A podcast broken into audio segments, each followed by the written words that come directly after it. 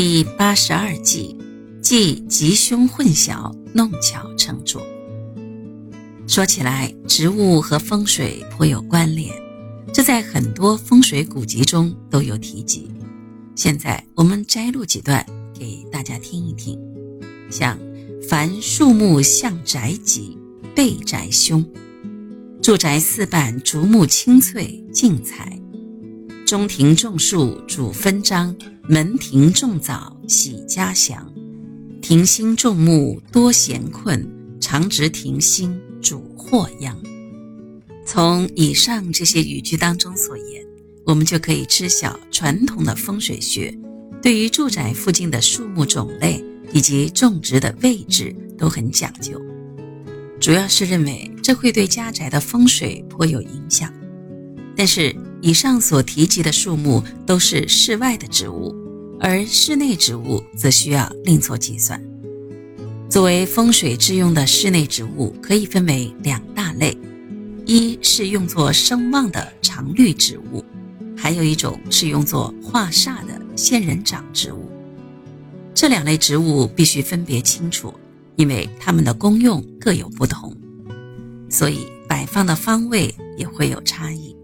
倘若混淆不清，那便很可能弄巧成拙了。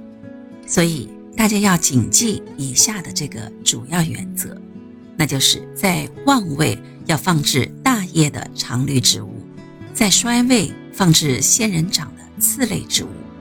至于那些不旺不衰的普通方位，一般来说放置任何植物都没有多大的影响。在当旺的方位摆放一些厚叶或是大叶的常绿植物，这便可收声旺之效，增加家宅的财气。举例来说，像铁树、橡树、洗树椒、黄金葛，又名万年青这一类的常绿植物是比较理想的。除了以上提及的四种植物外，其他像赏叶榕、散尾葵。虎尾兰、富贵竹等也有声望之效。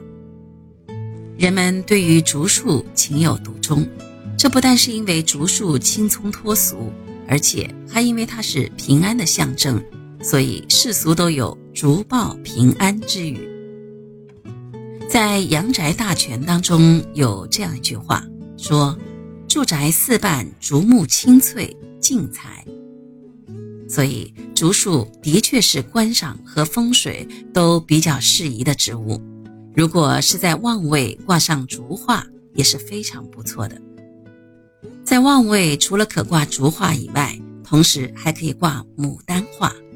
牡丹素有富贵花之称，不单色泽艳丽，而且形态雍容华贵，故此一直被视为富贵的象征。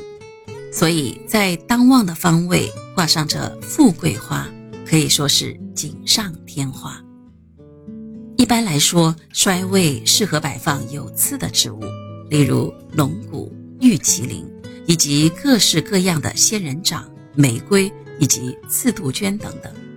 这些有刺的植物，如果摆放在衰位或凶位，在风水学方面就有化煞的作用。